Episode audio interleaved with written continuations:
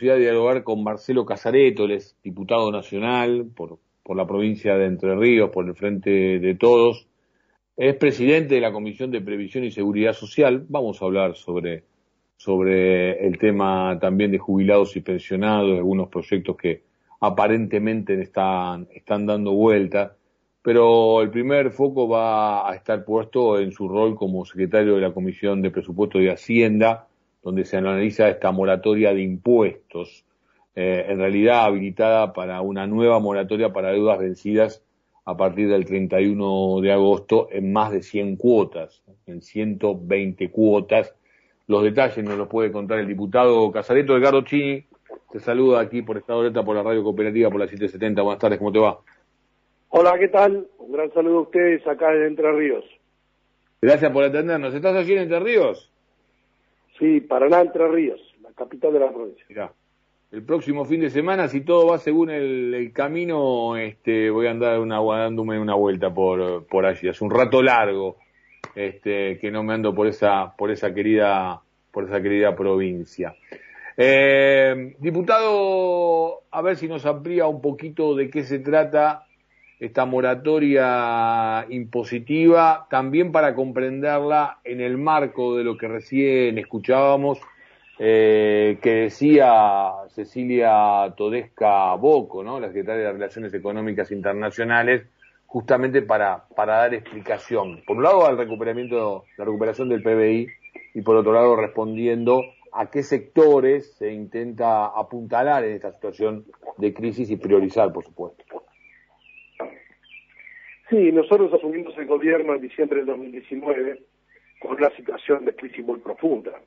En el gobierno anterior de cuatro años, tres años cayó la actividad económica, cayeron un montón de pymes y se destruyó gran parte del aparato productivo de la Argentina. Entonces tuvimos que declarar nueve emergencias al momento de asumir y dentro de esas nueve emergencias dispusimos una moratoria de impuestos para que los contribuyentes puedan regularizar las obligaciones a noviembre del 2019. Luego, cuando la gente estaba empezando a normalizar su situación, apareció la pandemia. Así que en el curso de la pandemia dictamos una ampliación de esa moratoria. Y ahora, que recién estamos empezando a salir, necesitamos una nueva ampliación. Como vos decías, estamos permitiendo que se normalicen todas las deudas impositivas, aduaneras y de seguridad social, eh, por eh, deudas hasta el 31 de agosto de este año. Así que le estamos dando la posibilidad de, poder financiar en hasta 10 años 120 meses para pagar las deudas impositivas y que en la salida de la pandemia eh, puedan regularizar los impuestos todos los contribuyentes de la Argentina, todos, con algunas particularidades. En primer lugar, a los contribuyentes que deben menos de 100 mil pesos, le vamos a condonar totalmente las deudas. El que debe menos de 100 mil pesos, le vamos a dejar la cuenta tributaria en cero. Sea vamos a hacer un ahí y tenemos, si tenemos la suma de cuánto es más o menos el presupuesto que se necesita para realizar justamente esta condonación. Y sería alrededor de 20 mil millones de pesos que el Estado deja de percibir para beneficiar realmente al pequeño contribuyente, al pequeño contribuyente comercial, industrial, agropecuario, de servicios, aquel que siempre trata de estar al día y por la pandemia se atrasó, eh, en lugar de dar un plan de pago para adelante, directamente le pondremos la deuda. Para que empiece. Sí, realmente, si la deuda es menos de 100 mil pesos, estamos hablando de, de emprendimientos pequeños que, que intentan y han intentado resistir, ¿no? Exactamente. Y además, para completar, como hubo gente que pagó eh, haciendo un gran esfuerzo, le estamos dando un premio al buen pagador, le estamos dando entre cuatro y seis cuotas de monotributo en el cual no se va a pagar el componente impositivo al que estaba al día. Entonces le damos un premio del que no pague en adelante. Y al contribuyente general le aumentamos la deducción de ganancias para que pague un poco menos de ganancias hacia adelante. De esta manera atendemos al que se atrasó y le damos un premio al que hizo el esfuerzo de estar al día. Diputado, me pongo en abogado del diablo. Eh, le digo, estas son medidas populistas. Le digo, siempre pagan aquellos que cumplen. le digo los que pagamos los impuestos como corresponde, los que generamos empleo, este, somos los que tenemos la actividad privada como, como norte, este, somos los que en realidad somos castigados como, por gobierno como el actual. Bueno, esto beneficia a todos los argentinos, digamos, el de arriba, el de abajo, el del medio, el, digamos, de todos los sectores de actividad económica. O sea, ¿quién sería el sector que produce? Agropecuario está incluido, industrial está incluido, el comercial está incluido, servicio está incluido, todo está incluido. En definitiva, esto no es una medida populista, sino que es una medida de una fuerte decisión política que tiene que ver con permitir que todo el mundo regularice sus impuestos y salga y siga invirtiendo y siga generando empleo. El como te decía, tiene un premio, porque va a pagar menos impuestos en adelante. Eh, usted había, vos, este, habías eh, presentado un proyecto, un puente al empleo, al empleo genuino. Eh, me consta una muy buena relación con los movimientos sociales de la economía popular que te que te caracteriza. Eh, eh, ¿Se ha podido instrumentar esta medida? ¿De qué manera? ¿Con qué magnitud? Bueno, esto es lo que ha dispuesto el gobierno nacional con el programa TESUMA, en el cual se permite sostener el plan social aquellos trabajadores que consigan un empleo formal por un periodo de hasta 12 meses. Eso está vigente y se está aplicando en el ámbito del Ministerio de Trabajo. Eh, nosotros lo queríamos sancionar por ley para darle un poco más de profundidad, pero lo hizo el Poder Ejecutivo y se está ejecutando de esta manera. Y además, eh, otra medida que dispuso el presidente fue un decreto por el cual admite la coexistencia del plan social en aquellos sectores de trabajo temporario. Que, por ejemplo, en el caso de Entre Ríos, tiene que ver con la actividad cívica, tiene que ver con la actividad de Narándano, en la Patagonia con el tema de la fruta, en otros lugares, que con los viñedos, caña azúcar, de acuerdo a la economía regional. Hay trabajo temporal, entonces, en el caso de tomar el trabajo temporal en blanco, se interrumpe la prestación de las políticas sociales. El decreto que impulsamos y que firmó el presidente eh, le da la compatibilidad para que ese trabajador que no tiene un empleo permanente y recibe una prestación social consigue un empleo temporario por 30, 60 o 90 días, no le haga incompatible con los beneficios que tiene. Eh, arranqué el programa hablando de que más allá de todo están los, los trabajadores. Hoy me pude dar un, gustito de, bien temprano hacer mi, mi caminata de las mañanas eh, y suelo dialogar mucho con, con los laburantes, aquellos que están haciendo la, las colas para los colectivos, para los medios de transporte, los que, los que levantan cartones, que, que, le pelean a, a, no, a no caer en la marginalidad y en algunas cosas, en unos casos incluso al delito, este, los transportistas, eh, digo, muchos de ellos con gran esfuerzo yendo a buscar este, la diaria, ¿eh?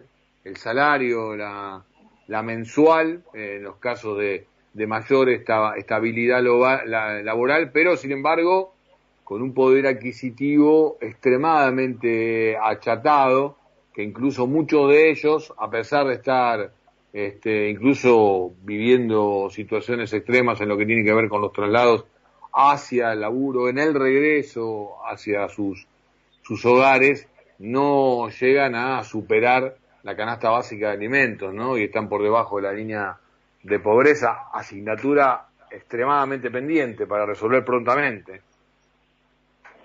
Sí, nosotros recibimos el gobierno en diciembre del 19 con una inflación del 54% anual en el año 2019 y con una caída del poder adquisitivo de los salarios del 21% y de las jubilaciones con una caída del 21%. Entonces, una de las tareas elementales era tratar de reactivar la economía, frenar la inflación y subir los salarios y las jubilaciones. En parte lo empezamos a hacer y luego nos agarró la pandemia. Entonces 2020 no fue un año bueno para los argentinos por las cuestiones sanitarias, de empleo y de poder adquisitivo. Hoy la inflación ha bajado un poco, pero sigue estando en el entorno del 50%, lo cual es una preocupación muy grande. Cuando uno mira eh, cómo va a terminar este año los salarios en banco y las jubilaciones van a terminar 3-4% por arriba de la inflación, lo cual es una recuperación. Pero de cualquier manera, si yo te digo que cayeron un 21% y recuperamos un 3%, es como que suena a poco desde el punto de vista de la responsabilidad política que nosotros tenemos. Así que nos preocupa esta situación y creemos que hay que profundizar las medidas de gobierno, este, sobre todo, eh, vos referías muchas actividades informales, el trabajador informal tampoco tuvo esos aumentos que tuvieron los trabajadores en blanco. Así que eh, creo que es importante, el gobierno dispuso esta semana un, pago extra para los potencial trabajos, que son un millón cien mil trabajadores de economía popular, que van a recibir una especie de aguinaldo de ocho mil pesos. En el caso de mi provincia de Entre Ríos, hoy a la mañana referenciaba, son alrededor de 22 mil, eso significa una inversión de 176 millones de pesos, más sumado el pago mensual, que son 352 millones de pesos, es una inversión de 528 millones de pesos del Estado Nacional solamente en mi provincia por estos potencial trabajo, que, bueno, le está permitiendo a algunos trabajadores eh, tener un ingreso que la mitad del salario mínimo vital y móvil también es insuficiente, pero de alguna manera es un peso más que entra el bolsillo de estos trabajadores. Sí, conmueve, conmueve este, el sostén de la, de la dignidad, héroes anónimos realmente, ¿eh? este, estos, estos laburantes que, que, le siguen dando, dando pelea con tantos riesgos alrededor, ¿no? Y yo mencionaba incluso el tema de la marginalidad y el tema de la delincuencia que le está golpeando ahí como un diablito todo el tiempo la, la puerta a muchos, ¿no? Cuando los resultados no son lo que se espera, porque además se le puede ganar porcentualmente al tema de la inflación, pero esto no implica un mejoramiento real del poder adquisitivo y allí también una tarea obviamente que es de mediano plazo, pero que bueno, recae sobre la urgencia del día a día. Diputado, antes de, de despedirlo, como presidente de la Comisión de Previsión y Seguridad Social, entiendo hay un proyecto de ley presentado por Juntos por el Cambio para que el Estado garantice el monto de la jubilación mínima a quienes aportaron a rentas vitalicias dentro de lo que fue el programa de las ex AFJP, ¿no? Eh, la privatización de la jubilación que, bueno, no terminó en un tremendo desastre porque antes de tiempo esa bomba se desactivó. Eh, ¿Va a tener tratamiento? ¿Va a tener discusión? ¿Se va a aceptar esta propuesta? ¿En qué estado parlamentario se encuentra?